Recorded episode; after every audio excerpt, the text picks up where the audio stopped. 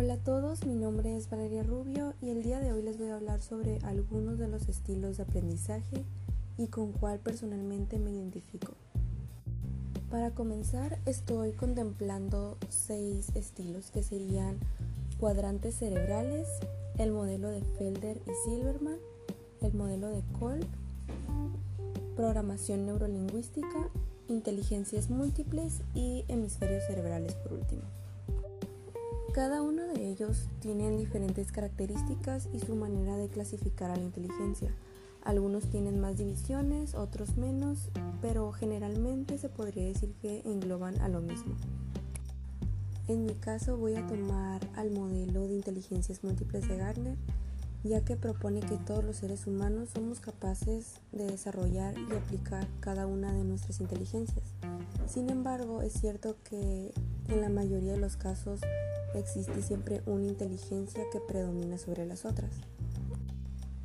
Lo cual la verdad me hace sentir muy identificada, ya que analizando mis aptitudes, mis habilidades, se podría decir que yo tengo una inteligencia lógico-matemática. Sin embargo, eso no es un problema como para destacar bien en otras inteligencias.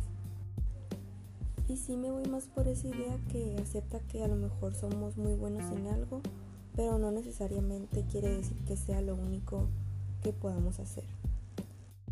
De hecho, nunca va a ser lo único, así sea por mínima la inteligencia que tengas en alguna área va a existir y puedes hacer grandes cosas con ellos si te esfuerzas, te lo propones y trabajas. Bueno, pues eso sería todo por mi parte. Gracias por escuchar y hasta luego.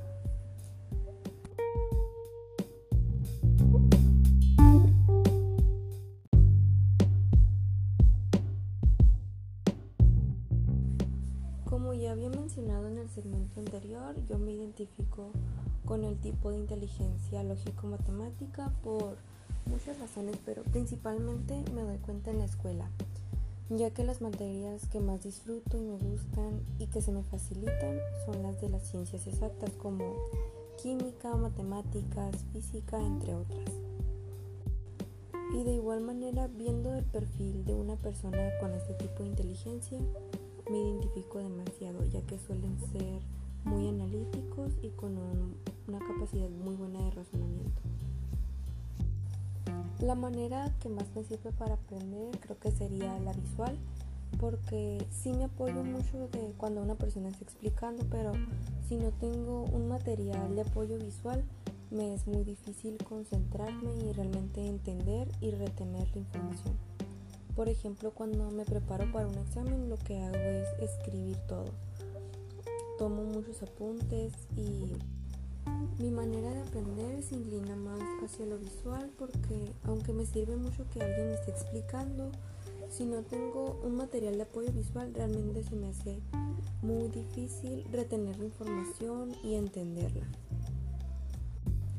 También hago uso obviamente del el tipo kinestésico Creo que son más bien un complemento de las tres, pero si tuviera que elegir la más dominante, creo que sería la visual.